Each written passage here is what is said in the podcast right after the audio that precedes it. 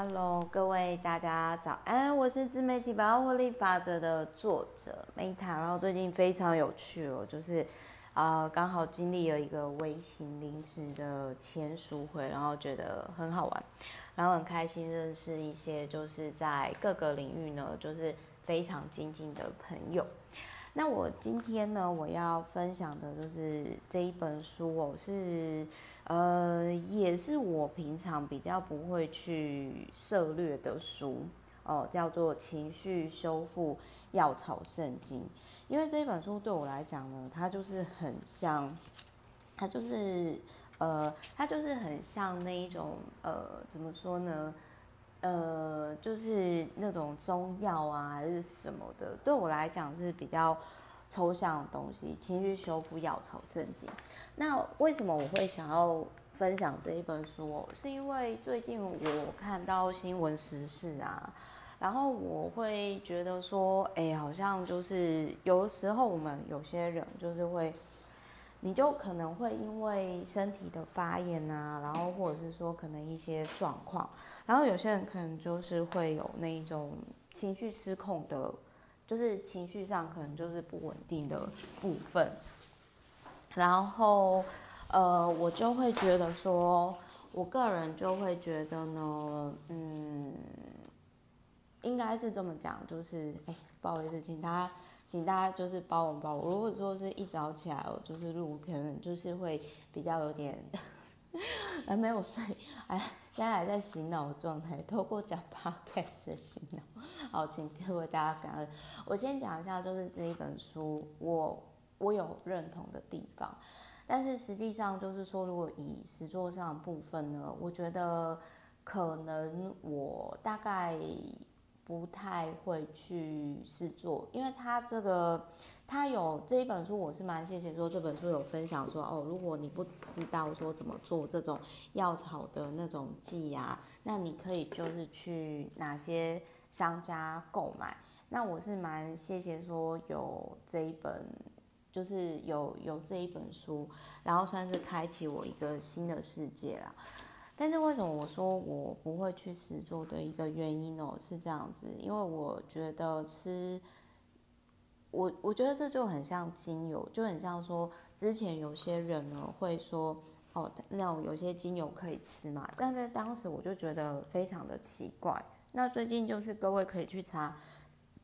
新闻时事，就是呃，真的有些人吃了那种精油之后，然后就出事。那我的想法是呢，就是你就是吃原型的食物就好了。那为什么就是要吃这种加工类型的食物？我的想法其实就是非常的简单，我就其实我的想法就只是这样子想而已。哎，大家不好意思，我在拿个东西，所以可能会有一些杂音。所以，但但是我还是蛮感谢说，就是透过这一本书呢。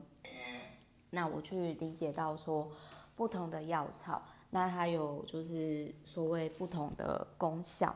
所以我这本书我会跟大家分享，就是呃，我我其实很认同作者的部分。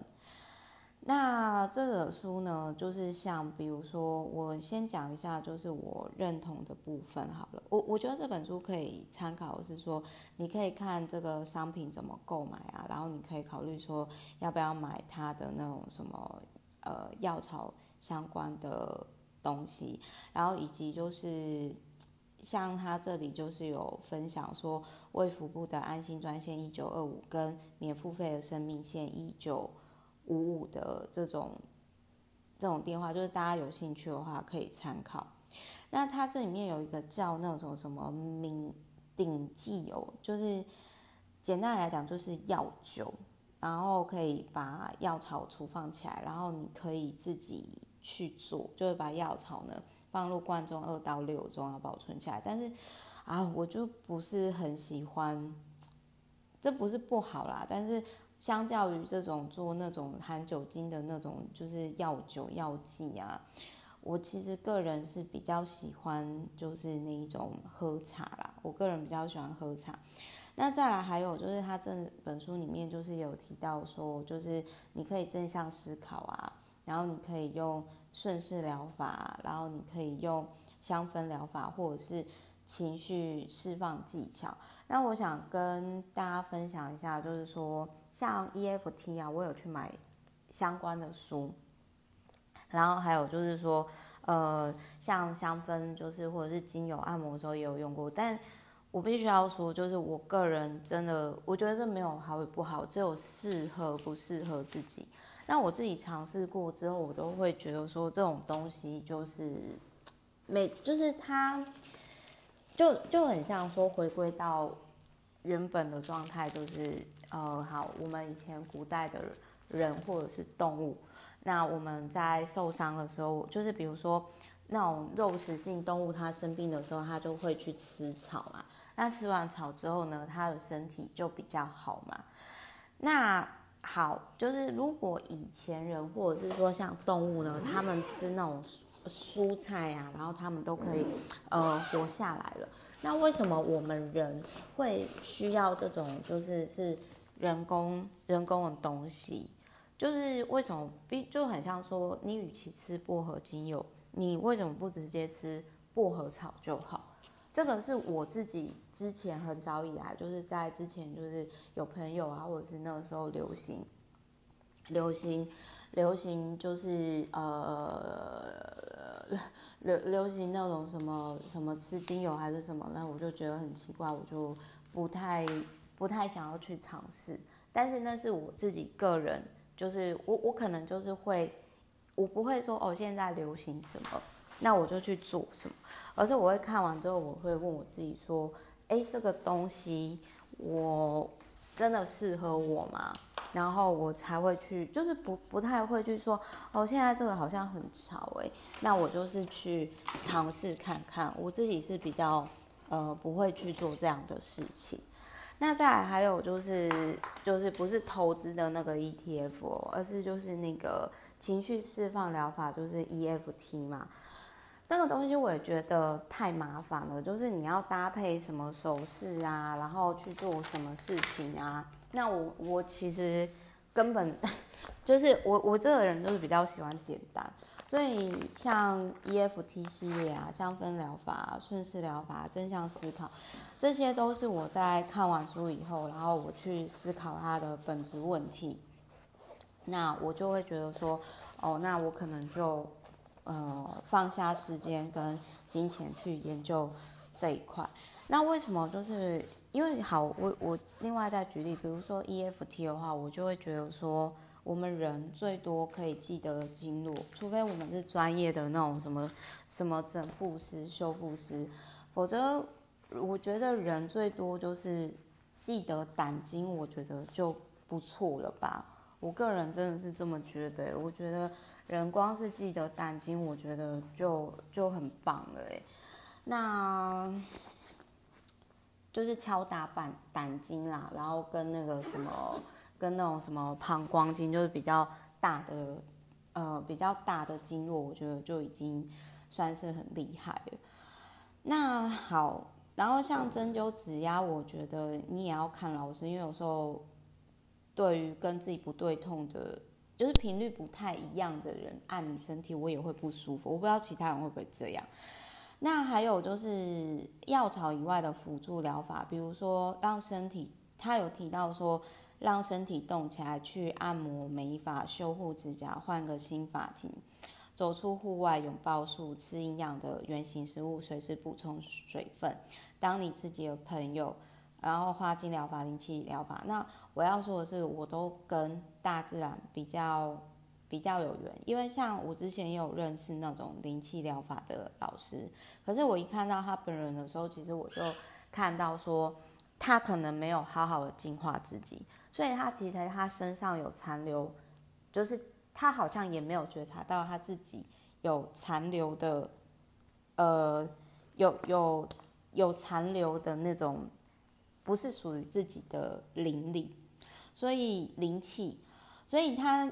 这一本书他就是有提到说，就是无论你的情绪发生什么问题，只要你的身体越强壮，那你就可以处理失衡的根源。我真的是觉得说身强而体健，这也是为什么我后来就是我觉得说我体内的废物太多，我觉得我可能要。呃处在一个生酮的状态，所以呢，我就是去参加断食营。那他还有提到，就是说呢，他有提到，就是说呢，呃，他在生小孩的时候，其实他。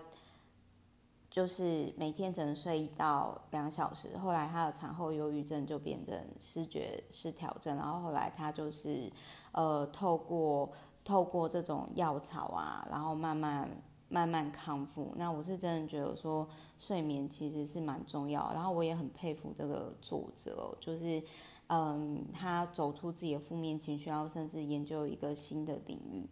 那当然，他还有提到，就是说什么如何制作，当你有负面情绪的时候啊，如何制作就是那一种，嗯，强化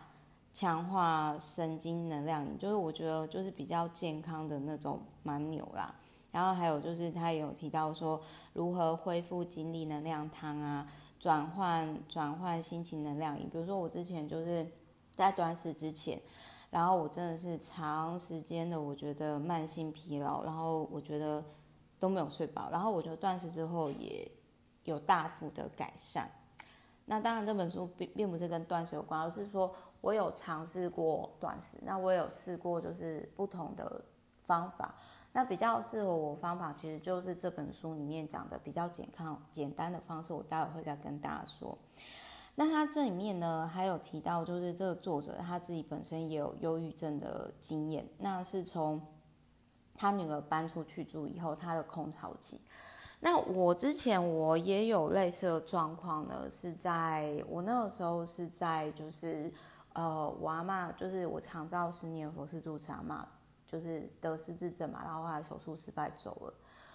然后我那时候就是一瞬间，因为我以前都是以照顾家人为中心，突然间你那个重心不见的时候，其实你就会突然间觉得说，那我二十年之前我当好学生，我当好小孩，我的乖，我存在一